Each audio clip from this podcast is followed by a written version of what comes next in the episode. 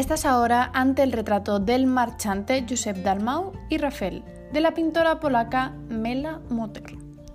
Nació en el año 1876 y por tanto fue pionera, ya que aquello de ser una profesional del arte en esa época en Polonia no estaba muy bien visto.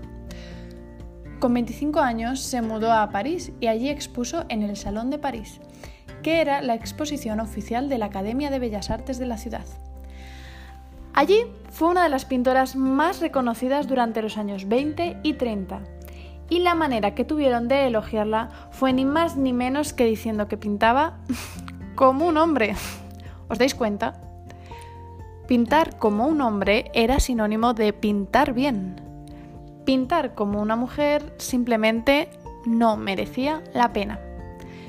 Este es un ejemplo más de las burradas que han tenido que soportar tantísimas artistas a lo largo de su vida. Por cierto, en la página web del museo ni confirma ni desmiente, no hace ningún tipo de crítica a esa manera de referirse a su obra, tan solo hace referencia a ello de esta manera. Dicen, su arte, a menudo lejos de las delicadezas que se suponía que tenían que pintar las mujeres, era de un realismo luminoso y vibrante. Hombre, un poquito más de efusividad, por favor, que así no hay quien haga limpieza de cara.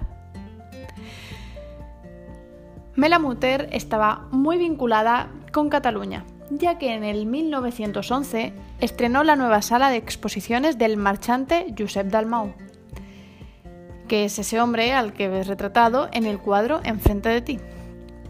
En el año 1914 hizo su primera exposición en la ciudad de Girona, donde se instaló en la zona vieja con su amigo y compañero Pera Farró.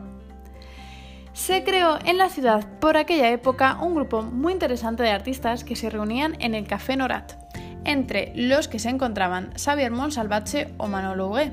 No he encontrado ningún hombre de mujer.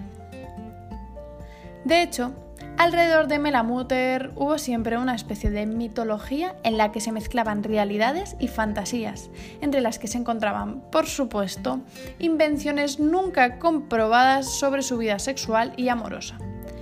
Melamuter militó además en el movimiento feminista, estando muy en contacto con la Biblioteca de las Donas, la que hoy conocemos como Francesca Bonmesón.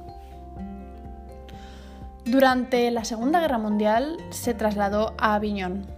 Llevó encima dos cruces que hicieron que el final de su vida fuera bastante precaria a pesar de la gran fama que había alcanzado en Europa.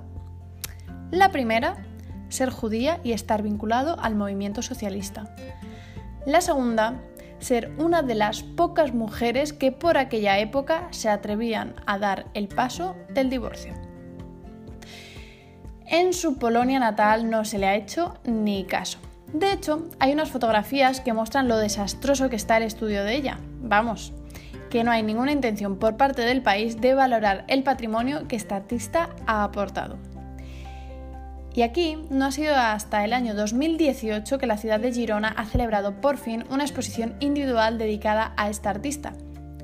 Como puedes ver en este retrato a su amigo Josep Dalmau, tiene una fuerte influencia postimpresionista. Por lo general, su obra en cuanto al uso del color tiende mucho hacia el dibujo, con algunos toques más brillantes aquí y allá. A mí personalmente me recuerda mucho al estilo de Van Gogh y Cézanne. Dirígete en esta misma sala hacia el cuadro del artista Olga Sacharov.